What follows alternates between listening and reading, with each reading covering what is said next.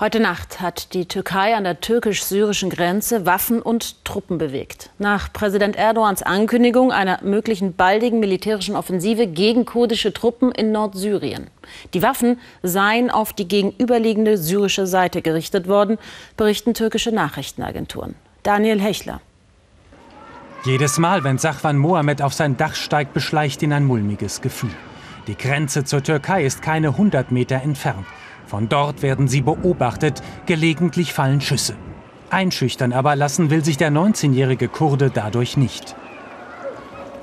Wir werden unser Land nicht verlassen, auch wenn sie auf uns schießen. Lieber sterben wir.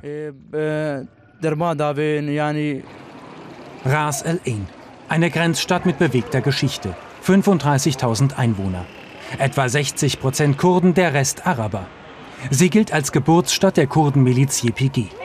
2011 erhoben sie sich gegen Präsident Assad, vertrieben seine Truppen aus der Stadt. 2012 schlugen sie die Islamisten der Nusra-Front zurück. Hunderte kurdische Kämpfer starben. Sie sind stolz hier auf die erreichte Unabhängigkeit. Wir sind glücklich und zufrieden, mehr als je zuvor. Wir sind wirklich sehr froh, dass die kurdischen Streitkräfte hier für Ordnung sorgen. Nun aber ist die Unabhängigkeit wieder in Gefahr. Der türkische Präsident Erdogan hat vergangene Nacht Truppen und Waffen an die Grenze verlegt. Er betrachtet die JPG als Terrororganisation, die es auszulöschen gelte. Auf einer Parteiveranstaltung gestern ließ er keinen Zweifel an seiner Entschlossenheit. Der Einsatz ist nah. Vielleicht heute, vielleicht morgen wird sich die Straße öffnen für einen Strom des Friedens. Dabei sind die Kurden ihm weit entgegengekommen. Entlang der Grenze wurde eine sogenannte Sicherheitszone eingerichtet. 100 Kilometer lang, bis zu 15 Kilometer breit. Darauf haben sich die Türkei, die USA und die Kurden Anfang September verständigt. Die JPG zog sich daraus zurück. Nun patrouillieren dort türkische mit US-Streitkräften. Ras El Ain liegt mitten in dieser Zone.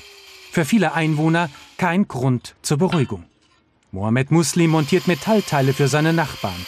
Der Kurde hat erlebt, wie Assads Truppen abziehen, Islamisten zurückgeschlagen werden. Nun fürchtet der 35-Jährige den Einmarsch türkischer Truppen.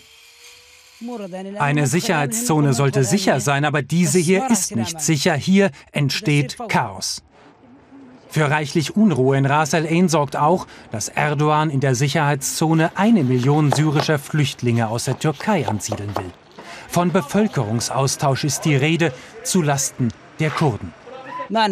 Seit Beginn des Kriegs haben wir unsere Heimat nicht verlassen.